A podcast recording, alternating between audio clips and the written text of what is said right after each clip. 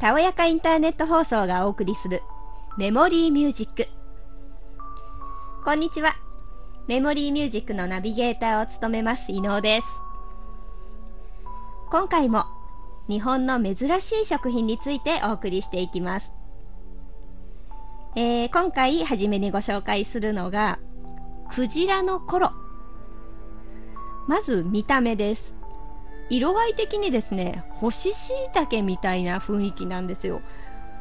白っぽい部分と茶色っぽい部分があって、で、外身がこう茶色いところで覆われていて、内側が白っぽい。で、これクジラのっていうことなんで、実際このどこの部分かっていうと、クジラの表皮、皮とそこからの皮下脂肪層をある程度の厚みでカットして、で、それを油で揚げたものがこのクジラの頃というものなんですって。で、あの、販売されているもの自体も乾燥で販売がされているので、本当に干し椎茸みたいな雰囲気なんですけど、まあちょっと大きさは違いますけどね。水で戻しておでんなどで、えー、煮物とかで使って食べていくということで、これ、出汁が染み込んですごく美味しそうです。ちょっとこう、調理した写真の方も今手元にあるんですが、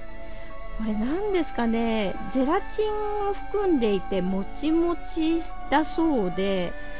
これ女性にはまた健康的にもいい食べ物なんじゃないかなと思います。関西でよく食べられるそうです。それから同じ関西方面で行くとですね奈良でそうめんって有名ですよね。三輪そうめんとかありますもんね。三輪地方で取れるそうめんですがそのそうめんを作る時に出てきた通常商品にならない部分そうめん節っていうのがあります。私もこれどっかで見たことがあるんですけどこれそもそもちょっとそうめんを作る工程っていうのを想定をしていただくとご存知の方もまいらっしゃると思いますがあの粉を、ま、水で少し緩めてその生地をですねどんどんどんどん長く伸ばしていってそうめんっていうのを作ります。で長く伸ばす過程で途中で竿みたいなものに引っ掛けて伸ばしていくのでその竿に引っ掛けた部分だけがちょっと分厚く角のあるような状態で残るんですね。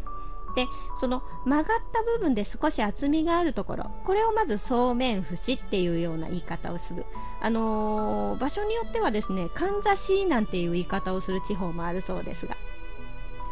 でここの部分がちょっと厚みがあるので実際あのお汁茹でて戻したりすると粘り気が強くて昔からですね知ってる人にとってはここの部分は美味しいって思われている食べ物だったそうです。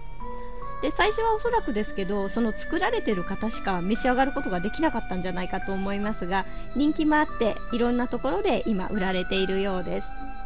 お汁なんかに入れたら美味しそうですよね。私もちょっと買ってみればよかった。ちょっと見かけた時に気にはなったんですけどまだ実は食べたことがなくって。今度見かけたら買ってみます。それではここで音楽をご紹介します。武田の子守歌お聴きください。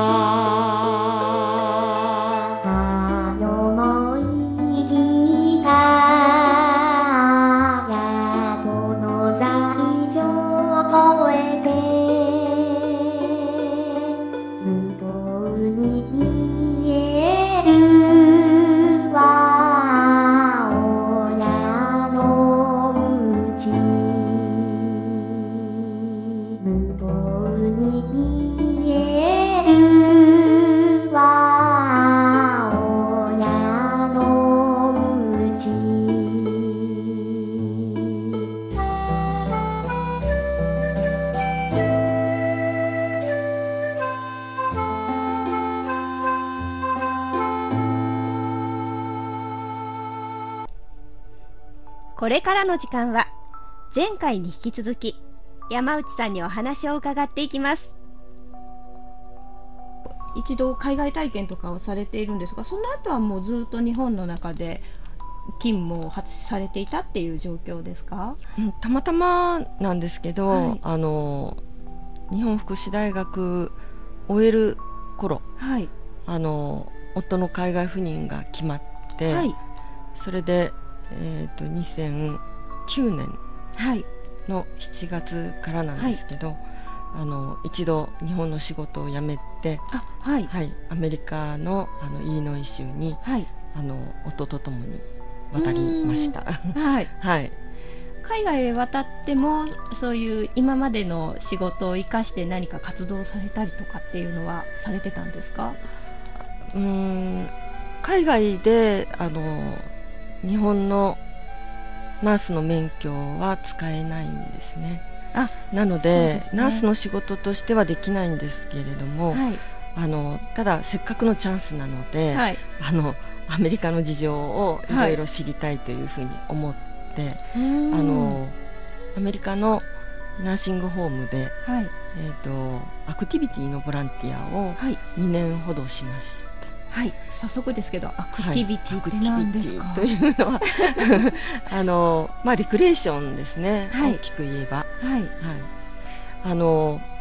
まあアメリカアメリカだけではないかもしれないんですけど、うん、あの高齢者福祉施設でやっぱりアクティビティの重要さ、はい、持つ大きな、ね、意義というものが、はい、あのアクティビティ、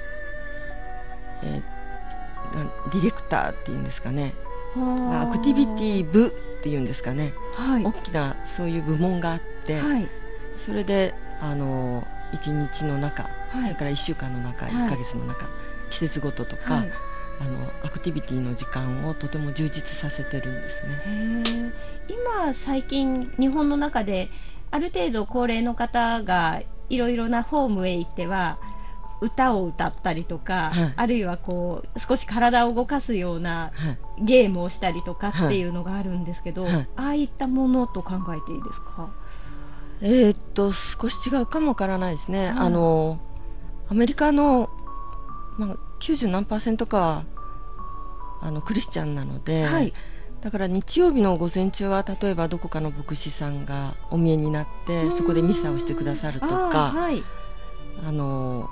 まあ、日頃アクティビティスタッフがいるので、はい、だから一日の生活の流れを作ってくれるですね。あ確かに例えばそういう施設でもうお住まいになってる方とかだと何もしないと単調に一日過ぎてしまいますもんね。そ、ね、のアクティビティの活動によって一日の生活にメリハリができるというような。はい、はい、そうですね。でたまたままあ私はあの毎週水曜日のえーと、1時から3時半とか、はい、あごめんなさい。1時から2時半とか、はい、あの1時間半ぐらいなんですけど、はい、行って、その時間を持たせていただいてたので、うん、まああのそれ以外の時間はちょっと伺ってなくてですね、あんまりわからないですけど、でも必ずそのボランティアに任せてしまうではなくて、アクティビティのスタッフが必ずいる。いるんですね。でそのアクティビティに参加しているあのまあ、入居者の方々とか、そのご家族の方ももちろん参加されたりとか、そういう方々を見てくださってるんですね。で必要なあの例えば水分補給したりだとかあ、はい、あのちょっとおやつ食べましょうかだとか、うん、からまあ、時間の配分をしてくださったりとか、うん、から終わったらあの次のメニューはあの、まあ、決まってたんですけど、はい、あの新聞に、はい、えーと今日の日っていうそういう記事があるんですね。はい、なので今日はあの何年に誰々が生まれた日ですとかなるほど、はい、そんなようなあの記事を読んだりとか、はい、だからまあ昔のこともこう思い出すきっかけになったり、うん、そんな流れを、まあ、アクティビティのスタッフが作ってましたね。はい、はい、そんなアメリカでの活動で、一番感銘を受けた件内容とかってありますでしょうか、えっと、そうですね。アメリカはあの、まあ、渡る前にですね。アメリカに渡る前に、はい、あのアメリカの方たちと触れ合うには、はい、あのやっぱりクリスチャンが多いっていうことで、うん、あのコミュニティの中心が教会ですっていうふうに教わってて、だからできれば教会のあの皆さんとねご一緒に何か過ごす時間があると、はい、そのアメリカでの生活だとか、はい、あのとても分かるっていうふうには聞いてたので、はい、なのであのいくつかの教会に私もお邪魔していたんですね。まあ、たまたまあのハンドベルハンドベルやってる教会があって、そのハンドベルがもうものすごくあの上手で。はいまた教会の中できっといい音が響きそうですよね。そうですね。そうですね。そうなんですよ。あのハンドベルだけでミュージカルができるぐらいの、はい、そういうあのたまたまイースターの時の、はい、あのそういう催し物で、はい、あの伺ったので、でまあそのハンドベルどうぞっていうことで私も参加させていただくことになって、で毎週日曜日に、あの教会に、はい、その教会に伺うというそういう流れにそうなんですね、はい、はい、なったりしたんです。はい。はい、それは別にキリスト教徒とかそういった信者でなくても通っていくことができるんです、ね、そうですね。あの最初に私はあのあの仏教徒だけどっていう話をしたら、はい、ああどうぞどうぞ大丈夫よっていうことで受け入れていただいて、はい、だからその教会からあのいろんなボランティアに参加させていただいたり、うんまあ、お友達がたくさん出てきたりとか、そんなことがあって、はい、まあ、ナーシングホームでもボランティアもちろんやったんですけれども、はい、で最後のあの4年間アメリカ行ったんですけれども、はい、あの最後の2年間で、えーと、アメリカの大学に行ったんですね。えー、でマッサージを学んで、ね、はい、そうですね、すごいですね。活動的行動的でいらっしゃいますよね。えー、あの窓口がこう開かれてるので、はい、はい、そういうチャンスをいただいて、はい、頑張って何かやりたかったんですね。はい、あのナースはできないけれども、はい、まあ勉強はできるので、はい、はい、マッサージを学ばせていただきました。はあ、そうするとそのマッサージの技術をまた使ってその、はい、そうですそうです。ボランティアの活動なんかの時に皆さんにちょっと施術して差し上げたりとかっていうのもやってたんですか？それとも何かこうお仕事的にマッサージとか？えっとあの私たちえっと不妊不妊者っていうんですかね、はい、海外不妊者の妻なので、はい、あの仕事はできないんですね。そう仕事はしてはいけない。そうなんですそうそうなんです。アメリカで仕事するってなかなか難しくてしてはいけないんですね。そうなんですか、はい、だから就業ビザっていうものがある人しか仕事ができないので、はい、私は仕事はできなかったですね。アルバイトもダメなんです。お金を儲けることはできない、ね、できないんですね。だからボランティアしかできないはい。ボランティアでマッサージを例えばスポーツ、えーと、マッサージをあ、はい、あのよく、まあ、マラソンだとか、あのそれから大学でスポーツをやってる学生さんにだとか、はい、あのマッサージをする、はい、そういうあのボランティアをしましたね。そういう方たくさんいらっしゃるんですか？そういう例えばマッサージならマッサージのボランティアで、はい、無償でその技術を活用していく場面とか人とかっていうのが。あの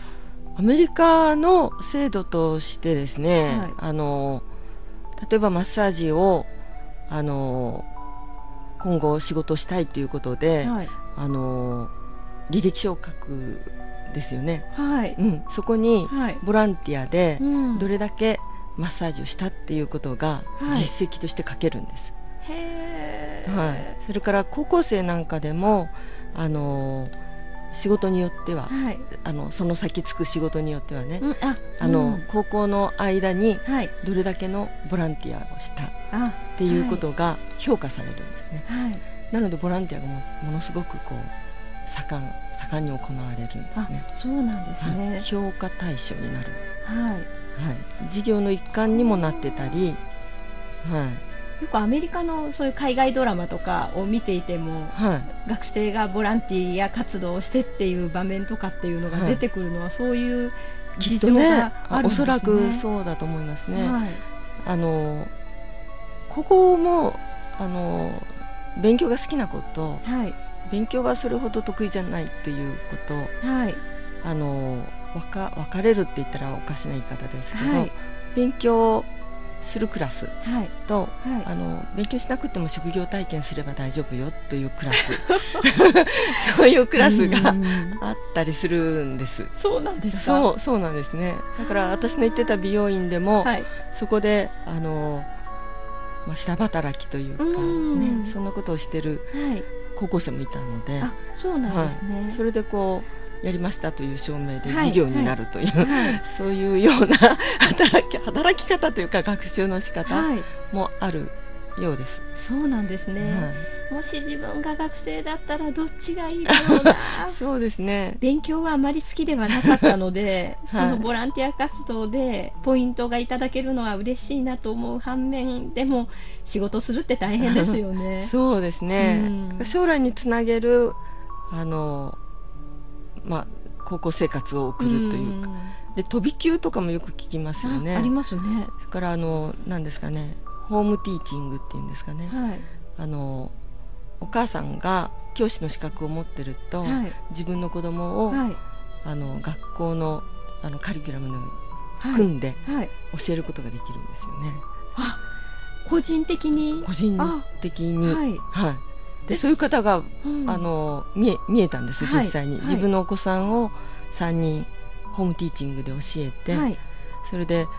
えーと、高校2年生で、高校生のあの勉強全部終えたので、大学に飛び級して入ったって方が。